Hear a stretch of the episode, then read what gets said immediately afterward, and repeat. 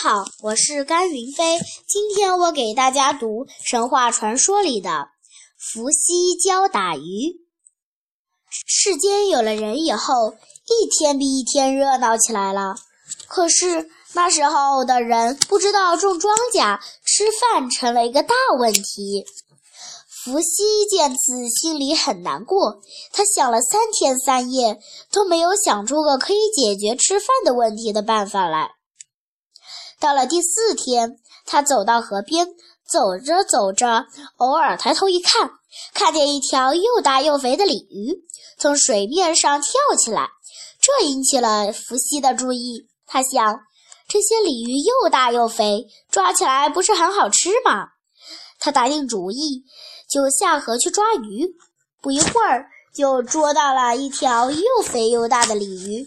伏羲很高兴，就把鲤鱼拿回家去。伏羲把鱼分给儿孙们吃，大家吃了都觉得味道不错。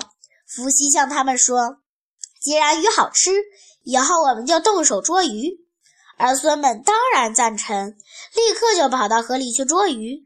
捉了一个下午，差不多每人都捉到了一条，还有捉三四条的。这下子大家都欢喜的不得了，把鱼拿回去美美的吃了一顿。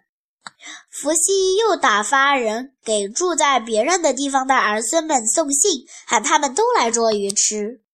就这样，没到三天，伏羲的儿孙们都学会捉鱼了。偏偏好事多磨，在第三天早上，龙王忽然带了乌龟丞相跑来干涉。他恶声恶气地对伏羲说：“谁让你们来捉鱼的？你们这么多人，要把我的子民们都捉完吗？赶紧给我滚！”伏羲理直气壮地反问龙王：“你不准我们捉鱼，那我们吃什么？”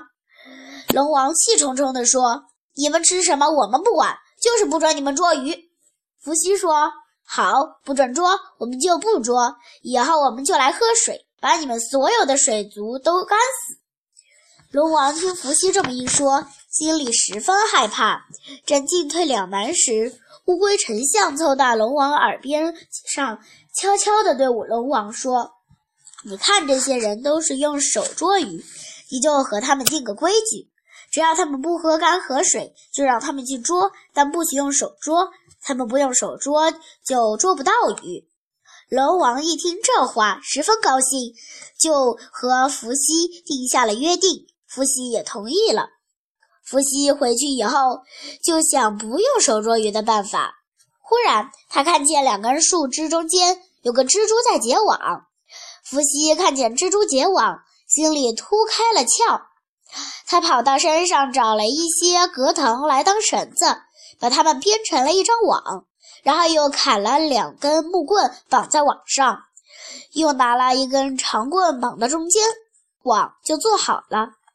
他把网往河里一放。隔了一会儿，把网拉了上来，网里尽是鱼。伏羲，伏羲就把结网的方法教给他的儿孙们。从此以后，他的儿孙们就知道用网来捕鱼了，吃的再也不缺了。一直到现在，人们还是用网来捕鱼。谢谢大家。